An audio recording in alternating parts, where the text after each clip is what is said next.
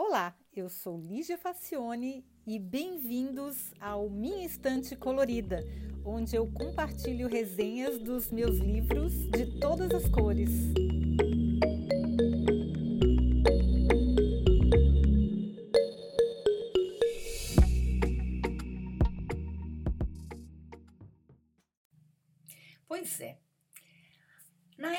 Gente tinha o canal do YouTube chamado Berlin Tech Talks, que é um canal muito, muito bacana, eu sei que eu sou suspeita para falar, mas era um canal de, do YouTube que, que ainda existe, o Berlin Tech Talks, e ele, onde eu, o Cláudio Vilar e o Eduardo Otubo conversávamos despretensiosamente sobre inovação e tecnologia e ciência.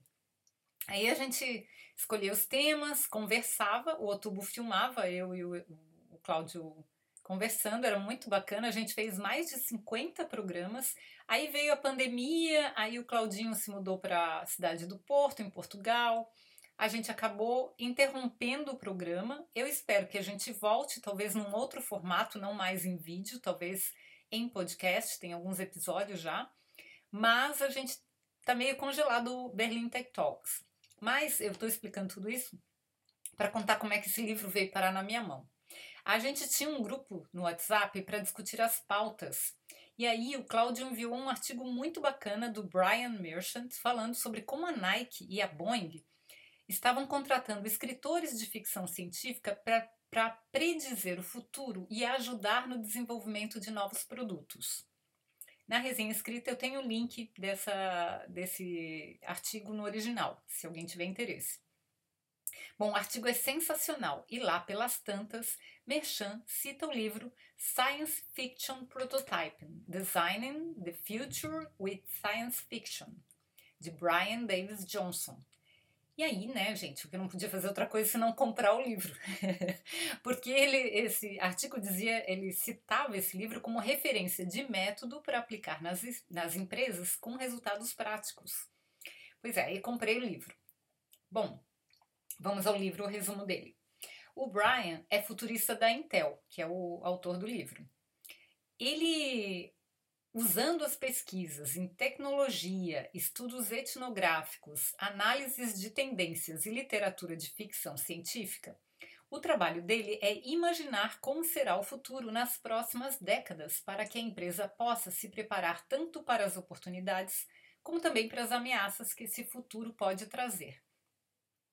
E aí vou abrir um parênteses, porque eu também estou fazendo uma pós-graduação agora em futurismo. E é interessante porque a ideia é observar os sinais no presente, onde o futuro está mandando uns recados ali.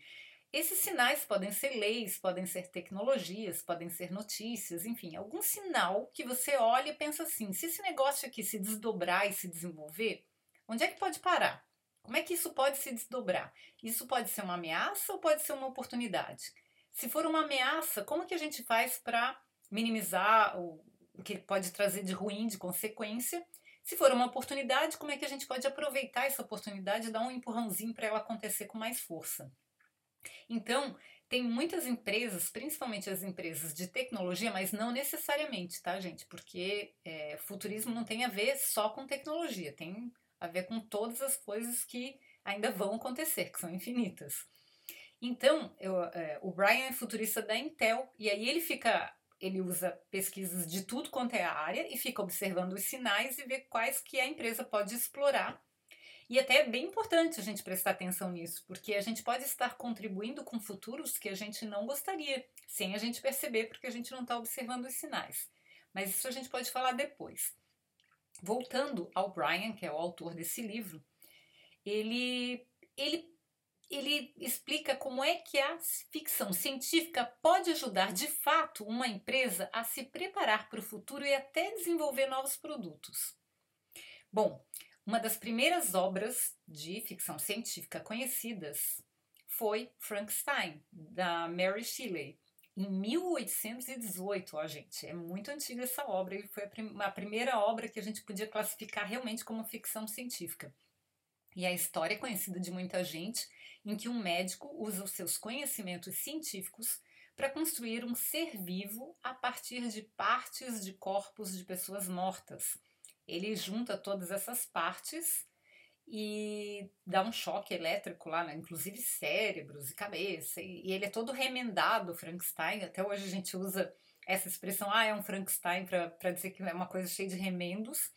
E aí ele dá um choque lá na, no, no corpo lá do Frankenstein.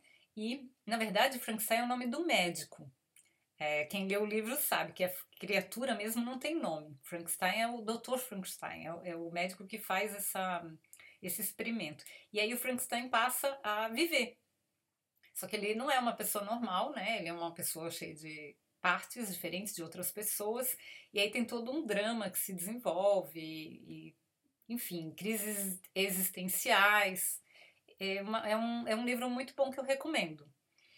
Mas esse foi, foi a primeira história de ficção científica que a gente conhece que poderia ser classificada nos termos, né? Depois veio o Júlio Verne no final do século XIX com as suas histórias fantásticas. Também teve G.H. É, Wells, G.H. Wells, e aí, com o deslumbramento, deslumbramento tecnológico da Revolução Industrial, a gente teve uma época de ouro com Isaac Asimov, o Arthur Clarke, o Ray Bradbury e muitos outros autores. E, e até hoje em dia eu adoro ler ficção científica, tem muita coisa bacana e muita coisa muito criativa. A gente vê como a, como a imaginação humana não tem limites. Bem, Há muitas possibilidades no desenvolvimento desse gênero por conta da variedade de temas que podem ser abordados, como cenários imaginários num futuro próximo ou distante, viagens espaciais, viagens no tempo, deslocamentos mais rápidos que a luz, universos paralelos, mudanças climáticas, totalitarismo, vida extraterrestre, enfim, tem um monte de temas aí para se explorar na ficção científica. O que separa a ficção científica das obras de fantasia é que a criatividade apresentada nas histórias do primeiro tipo sempre tem algum fundamento científico, pelo menos por princípio. Por isso que é, se chama ficção científica, não é só fantasia. Tem alguma base científica, pelo menos para o tema central da história. E daí tem, aí daí que vem a grande utilidade para as empresas, porque é esse fundamento científico é que pode ser desdobrado. Muitas das coisas que nós usamos hoje foram vistas pela primeira vez em obras desse gênero, como por exemplo os tablets usados em Star Trek. Buzz Ordin, um dos chefes de design de interação da Apple, admitiu que se inspirou no filme Minority Report, que vocês devem ter assistido, com Tom Cruise, para fazer o iPhone ser comandado por gestos. Olha só, o filme, aliás, inspirou uma série de patentes, inclusive algumas relacionadas ao jogo Wii, isso não acontece por acaso. Os roteiristas de filmes de ficção científica consultam especialistas de universidades e centros de pesquisas para tornar a história plausível. Mesmo que ainda não exista a tecnologia, eles precisam saber se a ideia tem fundamento. Criatividade com conhecimento científico é uma ferramenta muito poderosa. Quem já assistiu alguns episódios da série Black Mirror da Netflix, eu adoro, é uma das minhas preferidas, sabe que apesar de alguns produtos mostrados ainda não estarem disponíveis, é perfeitamente possível que algum dia eles cheguem a ser. E com criatividade e muito storytelling, pode-se prever os problemas e desdobramentos antes que esses produtos sejam colocados no mercado. E isso é muito útil. Porque aí a gente pode pensar na solução antes da bomba explodir, né? Porque depois de colocar uma coisa e perder o controle sobre ela, aí não adianta mais choramingar, né? Aí o, o monstro já foi criado. No livro, o Brian mostra a técnica que ele desenvolveu fazendo workshops ao redor do mundo usando ficção científica como base para protótipos de situações que explorem as implicações os efeitos e as ramificações da ciência e da tecnologia. A ideia a ser explorada é que o futuro está totalmente em aberto e pode ser alterado pelas decisões tomadas no dia a dia. Então, quanto mais exercícios de imaginação forem feitos, maior é a probabilidade de detectar os problemas e oportunidades com antecedência e mudar, evitar, adaptar ou eliminar possíveis efeitos colaterais. É claro que são apenas exercícios e a prototipagem na ficção científica não é exata. mas pode ajudar bastante. O Johnson fala sobre o The Tomorrow Project, uma coleção de contos criados por reconhecidos escritores de ficção científica para quem a Intel apresentou os dados mais atuais do trabalho de seus engenheiros nas áreas de robótica, telemática, fotônica, renderização física dinâmica e equipamentos inteligentes. Ele destaca que as histórias não são sobre tecnologia, mas sobre pessoas e seus comportamentos, que é o que interessa. É sobre o que a gente pode influenciar, né? O autor mostra como construir o seu próprio protótipo de ficção científica que pode ter o formato de uma história curta, um filme ou uma história em quadrinhos. Brian alerta que antes de começar, a primeira coisa a se fazer é definir a ideia principal, ou seja, o porquê da história está sendo contada e a teoria científica que está sendo trabalhada, que ele chama de outline para depois colocá-la na forma de um plot, ou seja, a narrativa que mostra como os acontecimentos vão se desdobrar. Olha, pessoalmente, eu achei a explicação e os exemplos confusos e mal estruturados. Ele diz que a ideia principal não descreve os acontecimentos, mas faz exatamente isso ao explicar os cinco passos necessários para criar um outline. Além de usar os mesmos cinco passos para criar o protótipo propriamente dito. Eu achei muito confuso. Mesmo assim, eu vou reproduzi-los aqui porque, de certa maneira, eles ajudam a organizar as ideias. Então, o passo 1 um seria a escolha da ciência e a construção do mundo.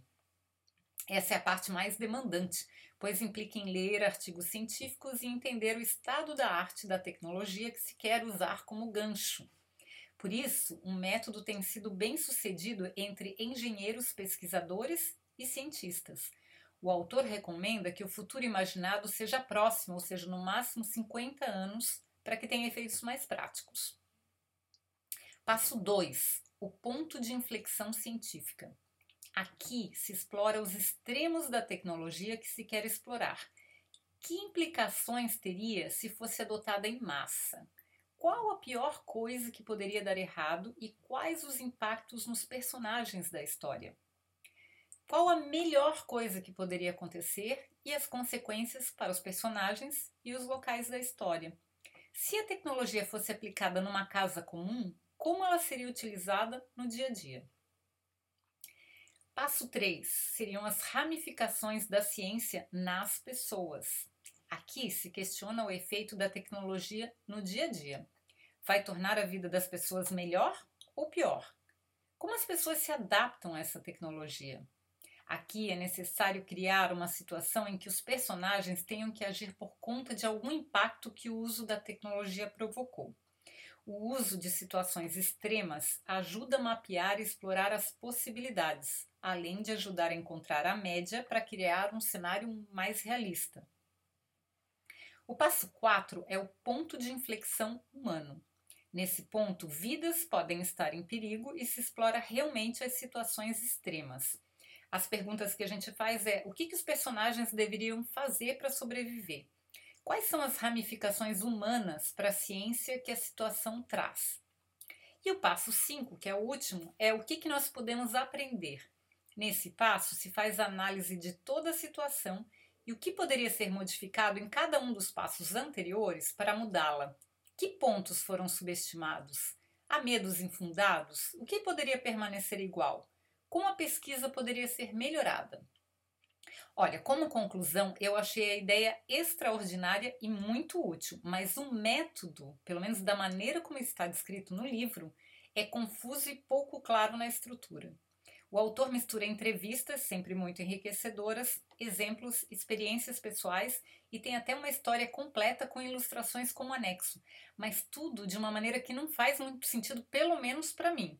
Que fique claro, a minha crítica não é em relação ao método em si, mas à estrutura didática do livro, que eu achei uma bagunça, eu não entendi lufas.